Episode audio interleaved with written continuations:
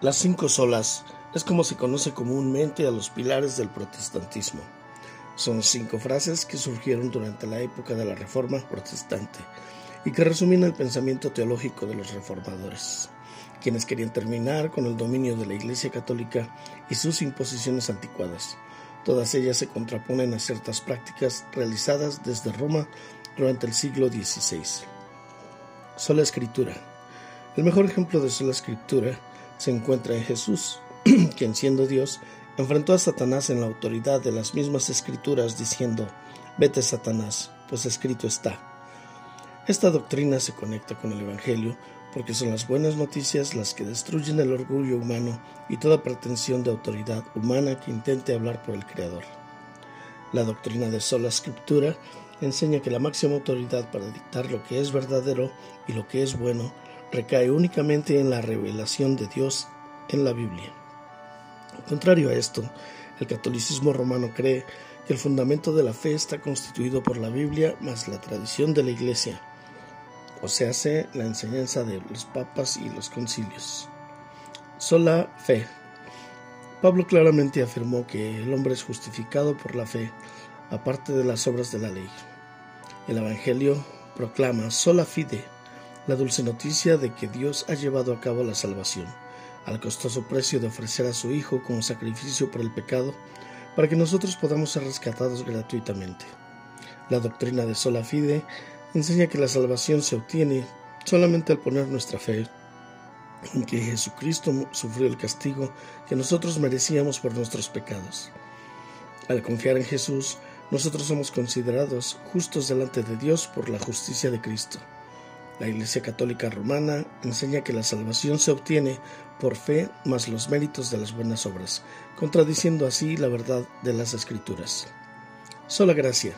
Por gracia habéis sido salvados, pero si es por gracia, ya no es a base de obras. De otra manera, la gracia ya no es gracia. Esto lo encontramos en Efesios 2.8 y Romanos 11.6. El Evangelio es comúnmente llamado el Evangelio de la Gracia porque sin la gracia el Evangelio deja, de ser buenas noticias.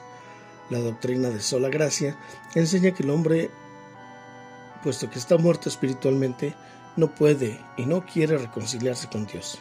Por lo tanto, Dios nos salva solamente por su gracia soberana, sin cooperación humana. La Iglesia Católica Romana enseña erróneamente que es necesaria la cooperación humana, fortalecida por la gracia, para que Dios nos salve. Solo Cristo. En ninguna otra, ah, otra hay salvación, porque no hay otro nombre bajo el cielo dado a los hombres en el cual podemos ser salvos. Dice la palabra de Dios en Hechos 4:12. El Evangelio nos enfoca en la persona de Cristo, Solus Christus, como nuestro perfecto Salvador. La doctrina de Solus Christus enseña que nadie puede añadir a la obra redentora de Cristo. Él es suficiente. La Iglesia Católica Romana enseña que los creyentes pueden ir al purgatorio, lugar en que son purificados al pasar por los castigos temporal antes de entrar al cielo. En el tiempo de la Reforma, el Papa ofrecía indulgencias que otorgaban a los creyentes los méritos de Cristo, María y los santos, para acortar su castigo en el purgatorio. Sin embargo, si el purgatorio es real, entonces la obra de Cristo fue incompleta. Solo a Dios la gloria. Dios declaró firmemente, Yo soy el Señor, ese es mi nombre. Mi gloria a otro no daré, ni mi alabanza a imágenes talladas. El Evangelio naturalmente nos lleva a declarar Soli Deo Gloria. La gloria le pertenece exclusivamente a Dios, ya que su palabra es la máxima autoridad. Su salvación es solo por gracia, por medio de la fe, y su redención en Cristo es la única manera de salvación.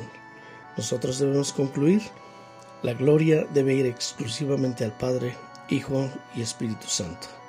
A diferencia de la Iglesia Católica Romana, no debemos dar lugar a la glorificación de nuestros méritos o de la institución de la Iglesia, del Papa, de María, de los santos o de imágenes talladas. Solo a Dios le pertenece la gloria. Y en estas cinco frases, que son los pilares de la Iglesia de Dios, la Iglesia cristiana evangélica, podemos hallar la base de nuestra fe. Abracémosla y creámosla cada día. Dios les bendiga.